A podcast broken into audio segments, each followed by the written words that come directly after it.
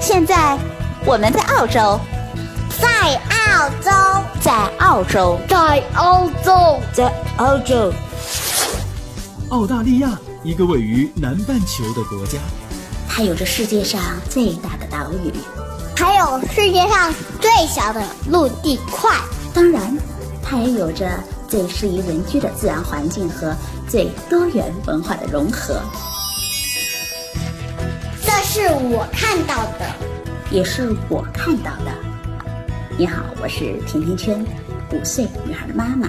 我是五岁的美拉拉。我们在澳洲，在路上。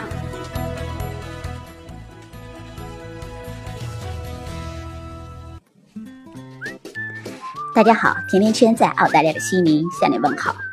这两天国内的感恩节的这个氛围特别的浓厚，也许因为感恩节不是英联邦国家的传统节日的原因，所以在悉尼基本上没有太大的感受，赶不上美国，甚至是国内。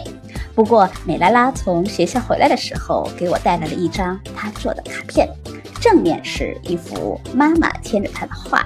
那背面是一封她给我写的 “Thank you” 的信。看了这个，我才想起来哦，感恩节到了。虽然在澳洲不过感恩节，但是我在这儿也要特别特别真诚的谢谢所有甜甜圈在澳洲的听众朋友们。正是因为有了你们，我的每一天都充满着快乐。上个周末的时候，我和朋友们一起驾车一个多小时到了城北的海边烧烤露营。那个周末呢，给我留下了非常美好的印象，因为这是我们第一次夜里十一点的时候还在海边抓虾。那长长的木头海堤一直延伸到海里，那我们就趴在这个木堤上，用白色的应急追光灯往海里这么投射，然后一群一群的海虾就跑过来，自投罗网了，非常的有趣。所以到了大半夜的时候，美拉拉依然是兴奋的不得了的，丝毫没有睡意。那所以今天我想和大家聊一聊澳洲人的周末，他们的周末时光，他们的爱好。他们都喜欢做些什么呢？和国内又有什么不同？其实，澳洲人给我的感觉是非常的乐观，然后很知足，有时候有一点点的慵懒和自我。但是他们应该是我所见过的最最重视健康的人了。他们特别的喜欢户外的运动。健身似乎是他们与生俱来的一种习惯了，所以很多人会在周末的时候去健身。记得有一次我和当地 local 妈妈在聊天的时候，我非常骄傲的对她说：“咱们国家有全民健身计划。”她当时听了之后，这个反应非常的惊讶。他问我：“他说，健身为什么还要国家来定计划呢？这完全是自己的事儿啊，国家还操这个心啊？”我觉得这可能是这种骨子里特别都与生俱来的有健身想法的人的第一反应吧，比较诧异。那其实，在悉尼待长了，你会。发现不管在什么时候，在海滩呐、公园啊，你可以随时的看到这种戴着耳机，然后汗流满面的正在跑步的人，还有一些骑着自行车锻炼的人，他们总是非要逆流而上的往山坡上骑车。每次我在车里看着他们往上骑的时候，就为他们捏把汗，我说那个多累啊！其实澳洲还是一个发周薪制的国家，他们是每周四。来发薪水，而他们的周末也有他们的章法。在中国，我们总是习惯于月薪，就是每月发一次薪水。但是澳洲就不太一样了，每周四那是他们发薪水的日子。他们的平均周薪大概是八百多澳币。那如果你要问澳大利亚的朋友，哎，为什么你们要一周发一次工资呢？他肯定会笑嘻嘻的就告诉你说。哦，我们对金钱的观念和中国人不太一样。中国人喜欢存钱，但是我们喜欢花钱。我们没有储蓄的习惯，那工资一到手呢，就会花，一直花到花光为止。那如果是这样的话，一个月的时间这么长，那月初有肉吃，到了月底那就揭不开锅了吧？所以他们一周发一次工资。尽量一次到手的钱不要太多，使得生活可以均衡一些。但是，即使是这样，你还会经常看到这样的现象：啊，周五到周日的时候，商场、酒馆或者是餐厅的生意都非常好。但是到了周一啊，这个生意就明显的要萧条下来了。到了周三，这个生意是最最惨淡的时候。所以，澳大利亚人也会调侃到：周一到周四。啊，他们过的是奴隶的生活，周四到周日那过的可是上帝的生活。那所以呢，到周末的时候啊，他们就会非常的 happy。周四发了薪水，周五下班了，先会去超市把一周要吃的东西买回来，回家把冰箱装得满满的，再到加油站把油箱装满。那周六呢，就一家老小的找个阳光明媚的地方野餐、晒太阳，或者是到海上钓鱼。那么周日的时候也会去。教堂，或者是大家一块来捡捡草坪，一家人一起做做家务。那一周又一周这样的周而复始，呃，到了公众的假期，他们就会结伴去度假了。冬天去看看企鹅，那夏天去潜潜水。我的朋友在媒体的朋友啊，他是一个驻外的记者，呃，他经常会跟我吐槽。他说：“本来他是一个挺有进取心的记者，但是到了澳洲之后变得懒散了许多。我就问他为什么，他说：因为这所有的采访都不能安排在这个节假日。”在澳大利亚要跟政府接触啊，并不困难，很容易的电话呀就可以采访到政府的部长或者是联邦的议员了。但是他们对自己的周末这种家庭在一块团聚的生活特别的重视，所以不管是多急的采访都不能安排在周末，因为这是属于他们家人团聚的时间。所以他告诉我在澳大利亚。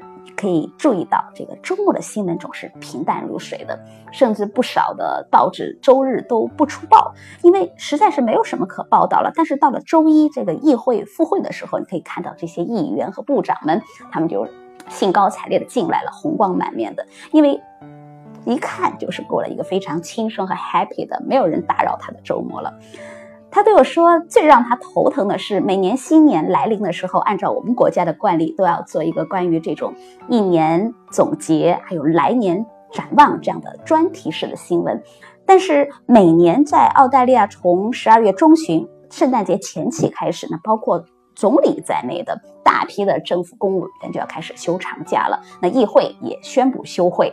那所以澳大利亚。”各个电台的不少新闻专题是从十一月底就要开始停工了，一直到第二年的二月才会恢复。那这几个月对于他们的驻外记者来说，真的是一个很难熬的时间，因为国内的这个编辑部的主任要求要交稿子呀，但是实在是没有什么素材。尽管是如此，所以。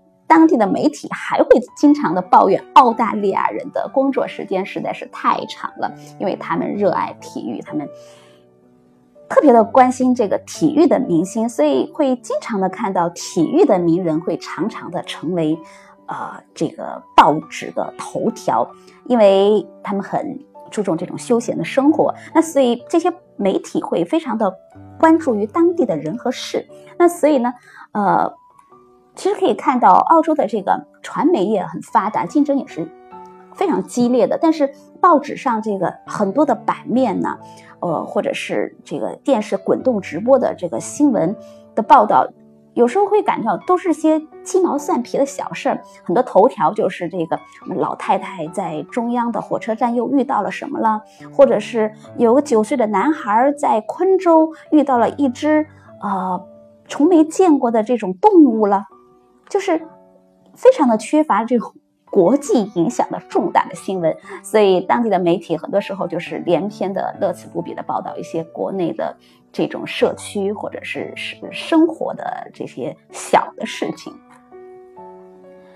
而刚才说到了媒体朋友的一个吐槽记者，那真的是因为在周末来说，澳大利亚人基本是完全拒绝工作的，因为澳洲是一个生活非常的。呃，舒适很很休闲的地方，所以这里的人口又少，但是资源又很丰富。那么有人就统计了，澳大利亚人如果什么都不干，每天坐享其成，仅仅他们的资源就够他们享受六百年。那所以呃，就有公布这个调查说，澳大利亚是目前世界上最适合人类居住的国家之一。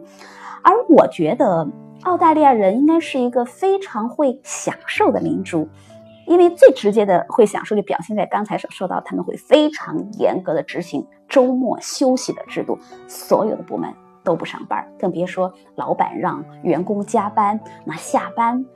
要回复邮件，回复现在老板的私信这些，下班不接老板电话，不回老板的邮件，在澳洲实在是最最正常的事情了。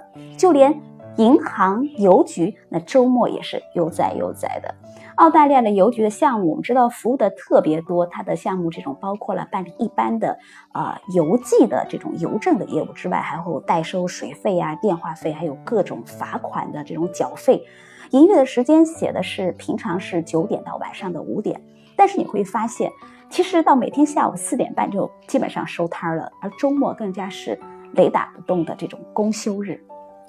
有些邮局会上半天的班，那银行那下班的时间也是非常的早，到下午四点基本上就开始盘点了。所以我常常会在想，澳大利亚的居民他们都是。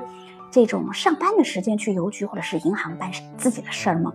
尽管如此，到了银行和邮局这些办事人员，呃，也会非常开心的会对你说一句：“Oh, don't worry。” 就是他们整个都是这种很慢、很悠哉、很享受的这种感觉。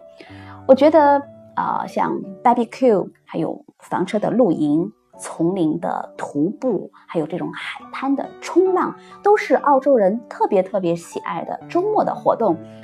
很多人现在说，我们中国人缺乏的不是休闲的文化，而是休闲的时间。其实有时候也在想啊，很多时候我们。